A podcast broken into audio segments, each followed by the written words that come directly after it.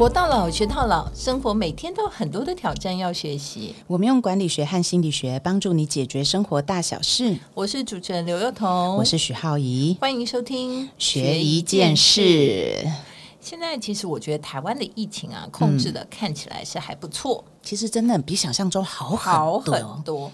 不过我觉得还是有一个呃小小的危机啊，就是我们还是要通过一个叫疫情期末考。对，过年要到，听说很多都转防疫旅馆了。对，，而且最重要的是很多人要回国嘛，嗯那再加上说我们这一次那个防疫旅馆政策可能会改成后面四天好像可以在家，嗯，嗯所以其实这也有可能会形成另外一种，就是因为现在其实大部分的案例都是境外引入，对，所以我觉得这可能也是我们在这段防疫期间最后需要经过的一段疫情期末考。对，总是要回测一下才知道 到底到底经不经得起考验是不。是可以这样？对，不过我觉得啦，应该是这么说。如果说我们的那个疫苗施打率有够高的话，嗯如果说不是到重症病患很多的话，其实慢慢的，或许我们应该学习跟疫情共存呢、对，就是生生活呢，解禁可能是很快的事情，可是有很多生活是回不去的啦。对，而且就是说，其实这个疫情看起来，就是说 COVID nineteen 这件事，它可能会。短期内不会在我们的生活里消失，嗯，好，它就是还是会持续。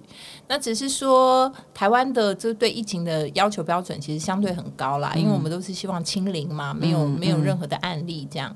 那但是在慢慢的这个呃疫苗施打率提高以后，或许我们为了要考虑融入世界，那我们也必须回归比较正常的生活。那其实到底那个容忍值到多少啊？我觉得那是要大家一起来尝试看看。哈，当然最希望的还是说都不要有嘛。哈，但如果在必须跟他共存的情况下，我觉得那事情是必须要。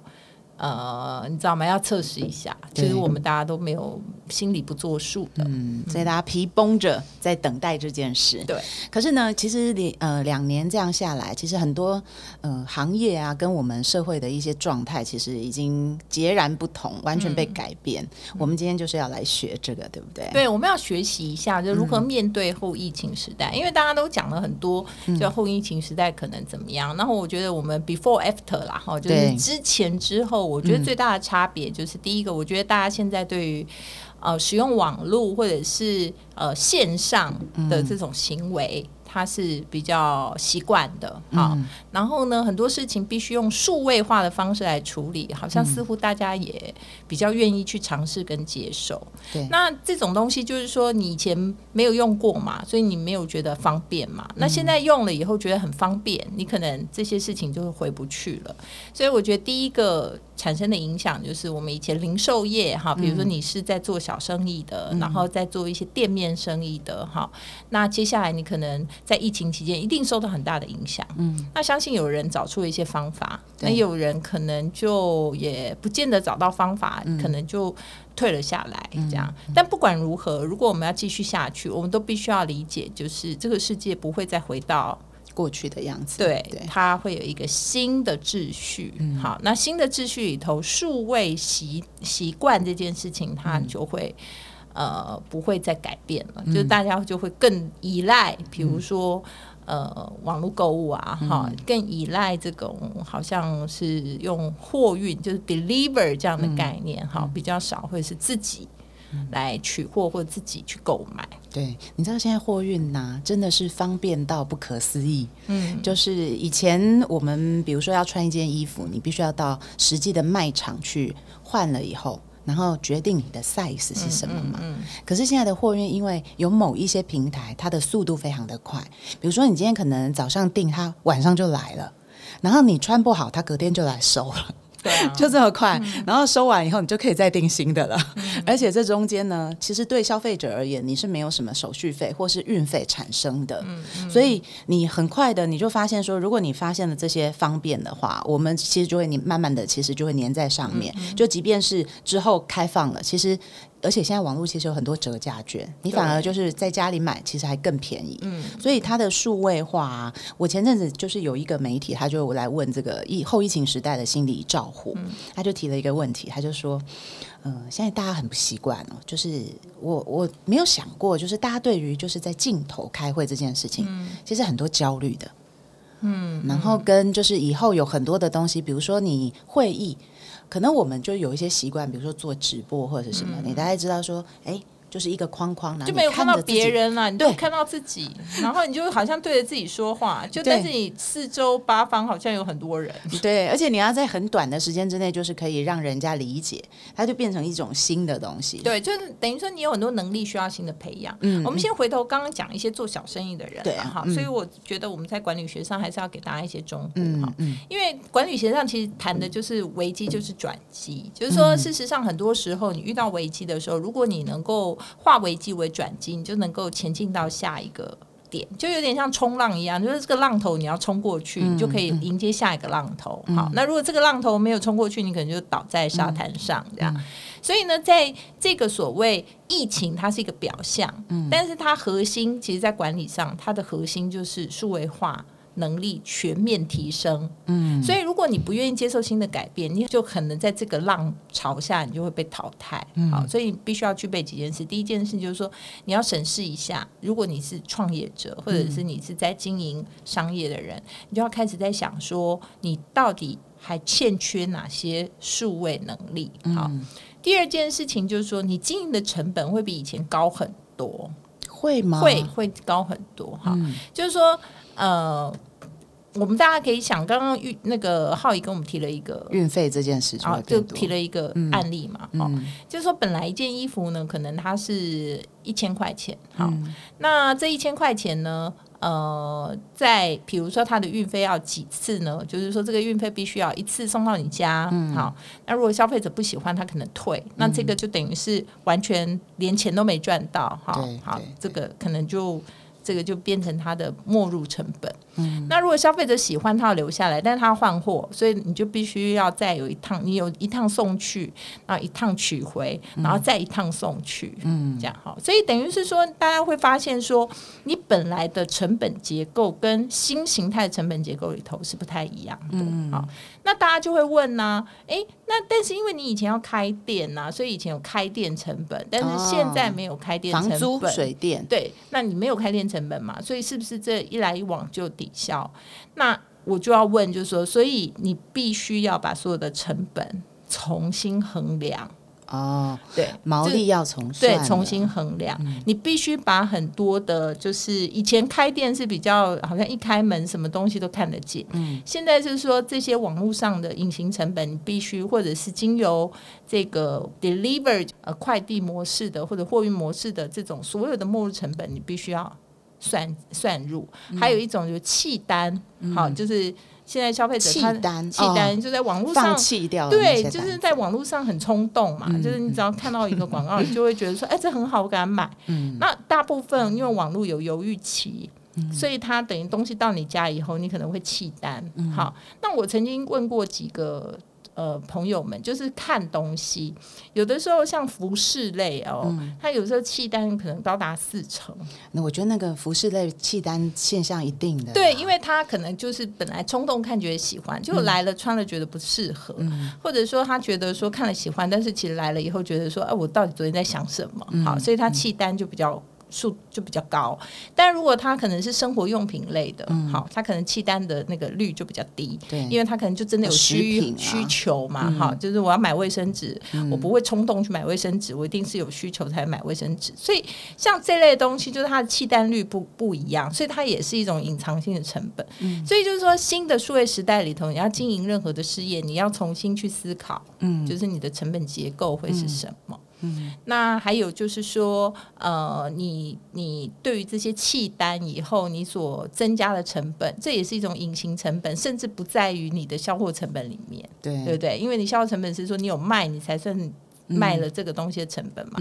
但是那些所谓的契单或其他的一些发生成本，连你销货都没有，它是你必须要算算在你的整个的营运成本里面，好，就是损耗的这个内容里面，而且还有一些东西是退货以后你还要整理，对。对不对？你要整理，所以你还有整理的成本，嗯，那你还有仓储的成本，嗯，好，所以这些其实都比原来的经营难度甚至要再复杂一些。好，那大家就问说，那这样我还是回头开店好了？但大家有没有想过，就是说，事实上这些大者恒大，他就对啊，你知道，因为以前你开店是局限在一个地域里面嘛，就是说你台北附近的人，对你不可能。台北人跑到高雄去买，对啊，对不对？但是现在你如果仓库在高雄，你送货的地点可能在台北，嗯，对不对？这是完全有可能的事情。所以就等于是说，我觉得经营的规模、能够承担的风险，还有营运的成本，其实长得都不一样。嗯，所以我觉得后疫情时代，其实最重要的是你要考量的事情，就是变成说，我觉得啦，我个人会觉得创业就更。加的不容易，嗯，好，就是小生意这种东西，其实会比较难生存。所以危机一定会是转机吗？嗯，应该这么讲，就是如果说，呃呃，如果说你本来是想要在这时候创业，嗯，那你你就有两种，一种就是说你必须要非常的具有在地的特色化。哦，要把自己的特色找出来。对，就比如说你今天要开餐厅，嗯，那你开餐厅就有两种可能性，一种就是说你是在在地非常具有特色的一个商店，所以你其实算上自己的这种基本的营运开销，跟你想要赚的利润这东西，你是非常的具有。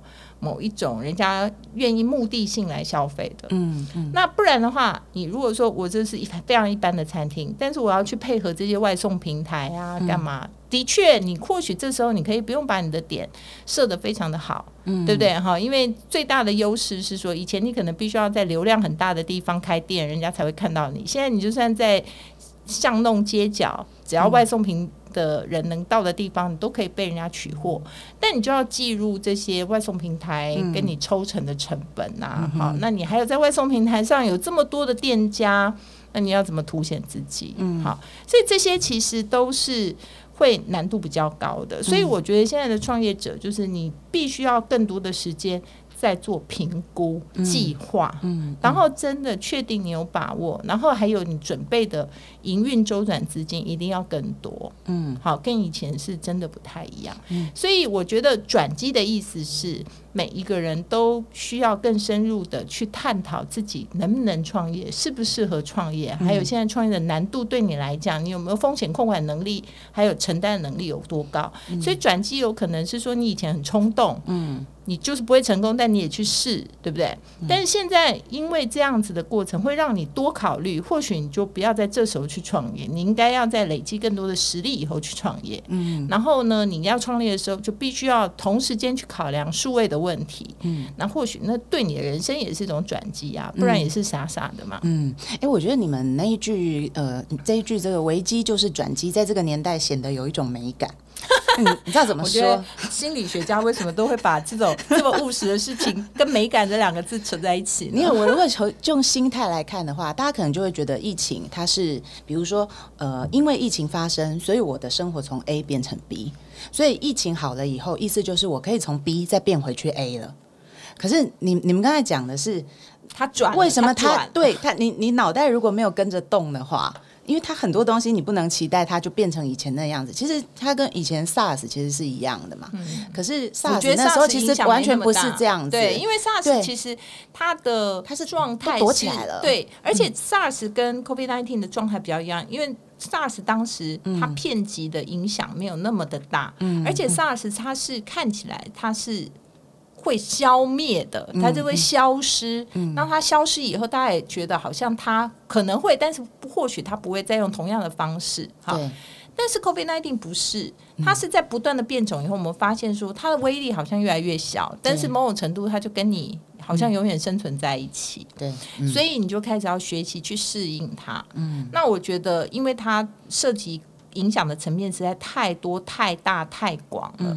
大家有没有想过，为什么？哎，我觉得最近有一个非常流行的名词，我相信最最近很多名词，你在讲哪？没有，因为前几个礼拜我在讲的时候，大家还比较觉得说，哈是什么？有人有听过，有人没听过。但自从 Facebook 改名以后，大家就都听过 元宇宙吗？元宇宙，其实元宇宙啊，为什么会忽然间？你知道吗？其实那个 AR、VR 这件事情，大家也讲了很多年了。好，那为什么忽然间在这时候也变成了一个好像非得继续去研究，而且深入，甚至有企业已经宣扬它就是要往这条路上去？对，我觉得其实跟后疫情时代也有非常大的关系。对，因为他那个时候刚出来的时候，我我们我那时候有就是看过，我去参加一个那个。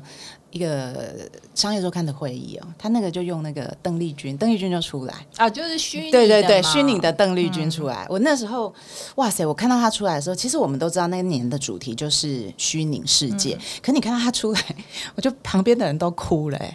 因为就是太真实了，有时候真实到你觉得说你就重现了一些状态。我就看到旁边只要有年岁的人都在流眼泪，因为邓丽君还穿着貂皮大衣。对，所以以后你要看到你祖先也是很容易。对，没错。你要去见到你，就是就是等一下说观落音啊，就是你忽然发现有很多事情都可以重现在你的生命里面啊。所以其实我觉得哦。呃，最大的影响就是大家必须要理解一件事，就是说有很多时候人生它就是一直不断往前进的。嗯嗯，不管我们再怎么样去留恋过去的岁月，他可能不会回头，就是不会回头。对，那但是他会有一些事情，他会重现。嗯，当年的景况，就是说什么东西的商机出现了，这样。嗯嗯。所以其实我觉得啦，现在如果你还在继续的，就是要求小孩说你一定要什么做医生啊、做律师啊、做会计师，那真的脑子就是真的要改一改。对。现在打电动的都很厉害。对。什么不要上网，不要打电动，这些都是过时的都是过时的。因为我必须要跟大家说，因为我最近有个朋友非常喜欢登山，嗯。然后呢，因为他们是登山新手，所以呢，他们就。就是做了很多挑战嘛，好，我我这我今天讲的事情跟那个任何想要登山的人，我没有任何 就是就是冒犯你们的意思，但我只是想要跟大家讲一下科技的改变，就是说，哎，然后我的朋友就讲说，哎，你也应该跟我们去登山呐，然后你都不知道，你如果不去登山，你这辈子就没有办法站在玉山上面有那种居高临下的感觉，哦，那感觉就是一种。多么棒的体验之类的哈！开始泼冷水，我知道你要泼什么。不是不是，我告诉你，因为他在跟我讲的时候，我告诉你，我真的，我内心也是觉得说，对啊，如果不做的话，感觉这辈子就少做一件事，这样哈，就是说，嗯，我们要训练。但其实坦白讲，那不是一招两招，就是 就可以达成两天就可以达成。嗯。但是那一天，我忽然转念一想，我就想说，其实啊，我很快的就可以感受。站在玉山山顶的所有感觉，因为我问你，你在玉山山顶的时候，你去看阿里山日出的时候，你有离日出你可以摸得到它吗？嗯，你摸不到吧？你不过就是看到它，你感受到，然后有温度，有感受什么？那我告诉你，现在其实大家如果觉得。元宇宙的发展是还要戴那些什么 AR、VR 眼镜？我觉得你就错了，好不好？它其实就是完全可以虚拟一个环境，让你就觉得，甚至连里面的温度、湿度、感觉、飘雨还是有雾，我告诉你，就是一切都可以重现。意思就是说。你以为你现在可以去买一个，你知道，在有一个眼镜还要戴在身上有感觉的那种，对，然后呢，会觉得说我要去过乡村生活，然后要去买在一个什么花莲那个还是台东，哎，其实我对那边房地产没有意见，哈，但我只是告诉大家一件事，就是说，你如果觉得说现在。看着那些风景对你来讲是一件很厉害的事情的话，那元宇宙的出现就是你再也不需要到台东跟花莲看风景了，就是你随时随地可以把你家变成那个风景。嗯，这是我觉得完全在十年之内、二十年之内，我们就一定可以看得到的发展。嗯，所以。大家可能觉得我危言耸听，你懂？没有，你讲的是你讲的是真的。对，所以大家对于资产的配置就要有新的观念，就是说，不是说如果任何只是强调体验的那件事情，你不是真的吃下去。坐在身上，就是体验。他只要的是那个结果的话，一种体验的话，其实，在虚拟的世界里面，嗯，它很容易就被复制出来了。我我顺便跟大家分享一个证据啦，刚刚阿曼达说的，我我也是在那一场演讲，就是那一场虚拟时间的演讲里面听，呃。这个数字王国的执行长，他们做那个好莱坞的虚拟实境，那时候刚好在做《阿凡达》，然后就遇到一个人，大家知道有一个呃没有手没有脚的利克胡哲嘛，就是很全世界知名的一个演说家。那那个时候他们就讲说，这个立刻就来要拍这个纪录片啊，拍他自己的电影，然后他们就刚好在测试那个虚拟的那个眼镜，然后就说，哎，那你来试戴看看，然后。哎，他就戴了很久，然后都没有任何反应。他们想说奇怪，那眼镜是坏掉了嘛？他怎么都没有反应？后来那个眼镜拿下来以后，就发现他在哭。然后他们就问他说：“你怎么了？”他就说：“我这辈子第一次体验到什么叫走路。”我那时候听这个时候，我真的就觉得哇塞，那个鸡皮疙瘩，我没有办法跟大家形容，因为那是我大概将近十年前听的演讲。你看那么久以前，其实大家也都知道，脸书其实很久以前，他们其实就有这个部门，他们是最近才改名而已嘛。对。那我那个时候亲身亲眼看到邓丽君跟听到这段话的时候，其实。我那天晚上是失眠的，对啊，因为不知道以后的日子会变成什么样子。对，所以我的意思是说，为什么我们要在我们的节目里头去讨论这种话题？其实后疫情时代，当然跟这些事情，我觉得都息息相关。嗯，从小到大家可能现在创业，你如果要创个业，你可以必须要考量一些数位的应用啊，成本的计算。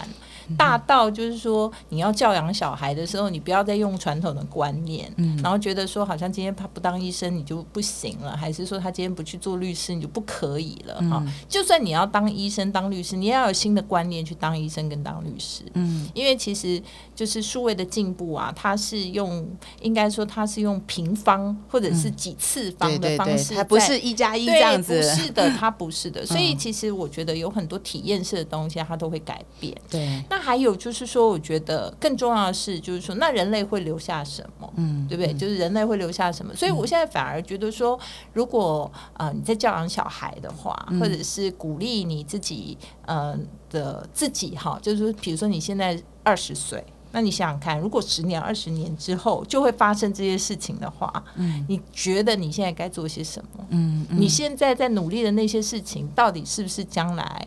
嗯，你知道吗？应该要被努力的，好，还是说你其实应该早一点做一些其他的准备？好，所以这些全部都是跟你后疫情以后非常息息相关的事情。嗯嗯，那当然还有很多大家觉得说哦，比较务实的是说，那我的投资方向啊，对不对？其实我并没有真的很鼓励大家说，你现在就要去。买很多什么元宇宙概念股，你知道？因为那很多东西，它现在已经涨太多了，而且都其实或许就差很多事情差。大家还记得那时候刚考刚开始有网际网络的时候嘛？好，最近比那个虚拟货币也涨很多啊，因为大家觉得在那个世界里头，货币可能就是虚拟货币这样。但我觉得这些都是比较，你知道，就是五级的红色级的五级五级的下面五级。什么生节影？我忘记了。跨几年呀？生节呀？对，好，就是看什么就捕风捉影。对。但我觉得，其实更重要的是，你回归你个人，或者是你对于下一代的。好，就是你的学习方向跟你的教养方式，其实你真的需要有一个更开放的角度去看很多事情。嗯，然后这些事情都未来的世界跟你的想象真的完全都不一样。嗯，那更重要的是说，拥有的观念会变很少。嗯，就是你想想看，如果你随时随地都可以，呃，就是拥有阳明山的风景，那你为什么需要拥有一个阳明山的豪宅？嗯，对不对？然后就是说，当然大家会说那不一样啊，我可以怎样如何如何？好，那那。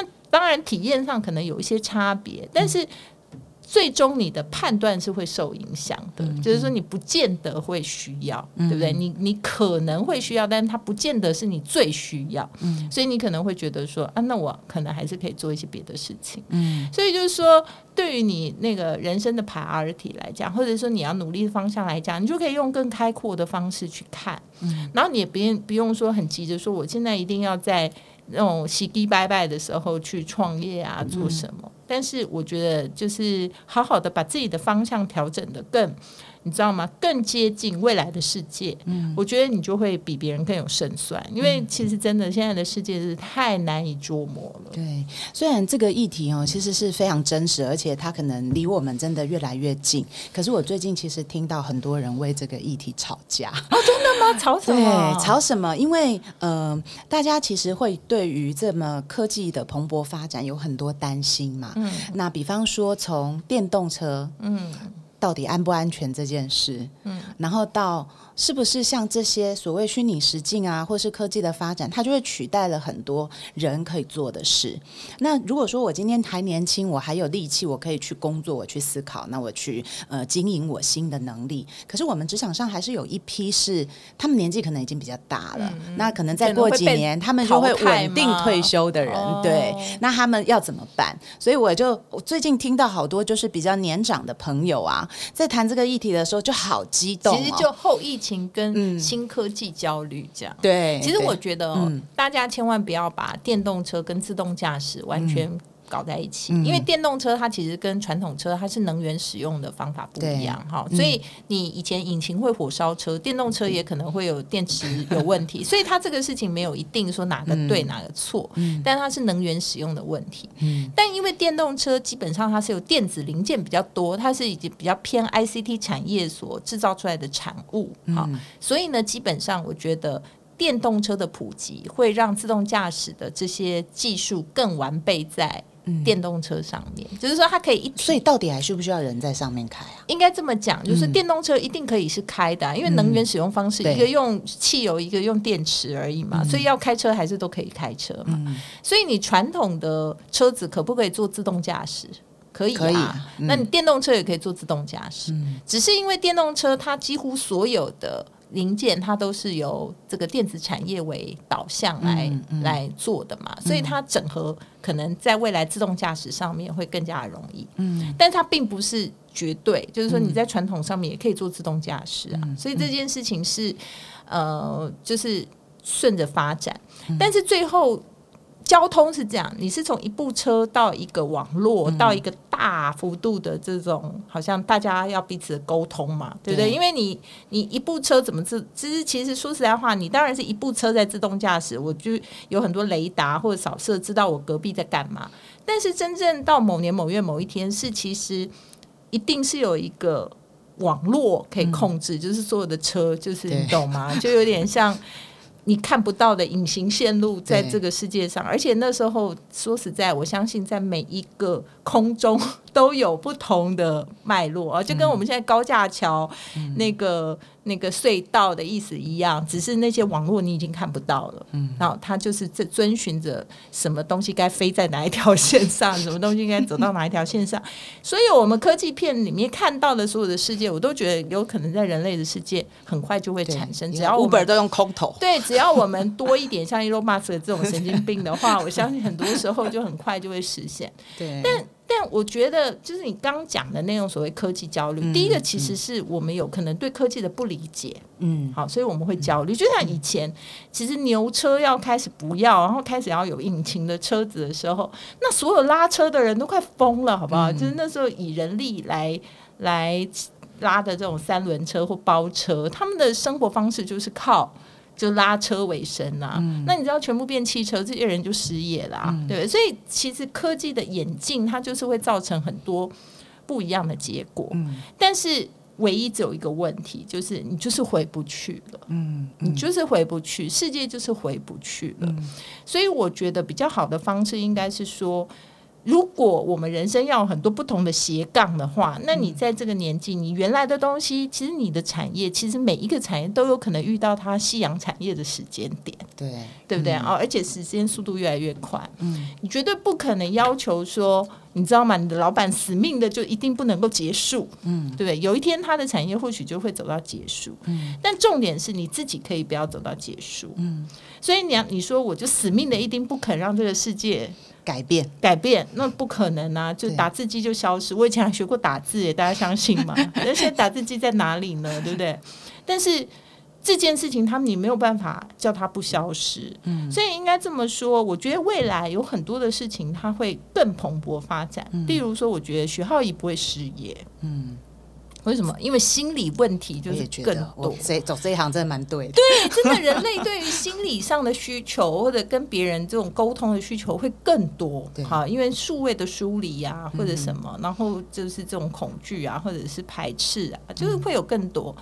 那还有什么需求更多？就是你只要是以人为本的，好，我觉得服务业会更多。嗯为什么？因为大家更精致的服务，对更精致的服务，或者是说大家都很多不必要的事情都给 那些机器人做，那我们要闲下来干嘛呢？哈，休闲产业会更多，只是休闲的形式会不一样，对对不对？好，休闲产业会更多，休闲形式会不一样。所以其实我觉得老人千万不要担心，嗯因为以前呢，在以劳力为主的时代的时候，老人真的超不吃香的，嗯，对不对？就是年轻力壮嘛，对不对？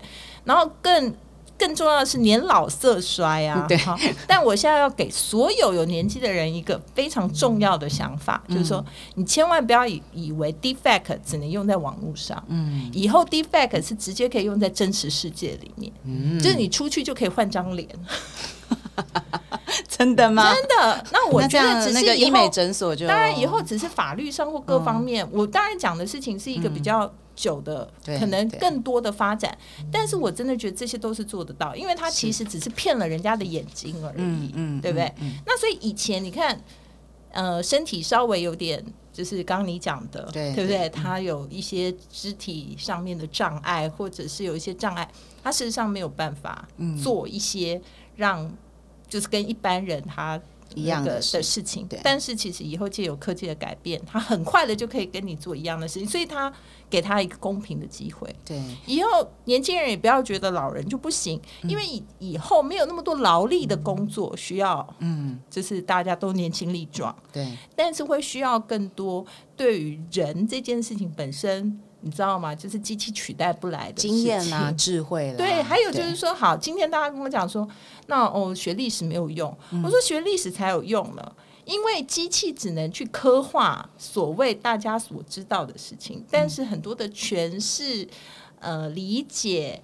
引申，然后跟其他东西的综合判断，以及一些描述各方面能力，机器可以学，但是它不会有特色。嗯嗯对，所以我说你就是会必须要在你的那个正在学习的那个立场上去思考这些后疫情时代以及科技加入以后的改变以后的发展。对，所以大家我觉得最后也可以稍微检视一下，如果你觉得自己的科技焦虑症真的蛮严重的话，我觉得有可能是呃，我们其实很害怕，因为科技的发展，就是让我可能跟我的孩子，那我们之间的距离可能变得越来越远，或者是说让我没有办法，就所谓跟不上时代或是被淘汰的意思，就是我跟这个社会就没有连接。其实我觉得反而以后老人可以跟这个世界有很多对，连接。其实有，他是用另外一种形式。我听过一段很好的话，他说这个世界的呃创新跟科技的发展，其实我们没有办法阻止。那所以这个社会上就会有一群就是很努力一直研发科技的人，然后可是也会有一群就是很传统、死都不想改变的人。然后这个世界就在这两群人的这个互相拉扯当中，用一种最适当的呃步调。然后慢慢的走向未来的进步，哈对我就觉得哦，我觉得所以抗争有抗争的道理，然后改革有改革的道理。所以我觉得我们这一题应该把它定位在学变化哎，后疫情时代的的变化。变化，对，好，每周一晚上八点，欢迎大家在 Sound on Spotify、KKBox 各大 Podcast 平台收听我们的节目。欢迎大家在 Facebook、Instagram 上追踪学一件事。如果有任何想要我们讨论的议题，欢迎留言哦。我们下次见，拜拜。